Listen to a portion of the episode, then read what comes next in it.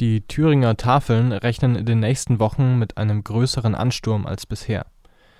In einem Artikel der Mediengruppe Thüringen erklärt Nico Schäfer, Vorsitzender der Tafeln in Thüringen, dass durch die Corona-Krise mehr Menschen auf die Tafeln angewiesen seien.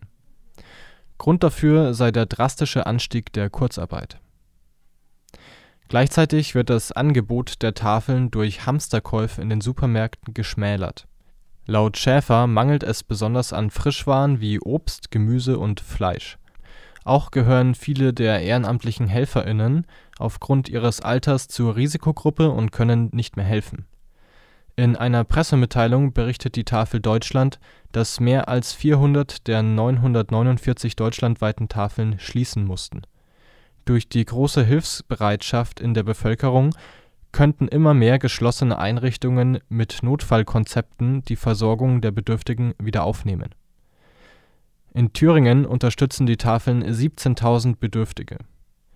Vom Land werden die Tafeln bisher nicht unterstützt. Nico Schäfer fordert die Politik dazu auf, die Arbeit der Tafeln zu sichern. Für fast alle Bereiche des Alltags wurden millionenschwere Schutzschirme aufgelegt. Aber dass die Tafeln bislang vergessen wurden, enttäuscht uns bitter. Das muss schnellstens korrigiert werden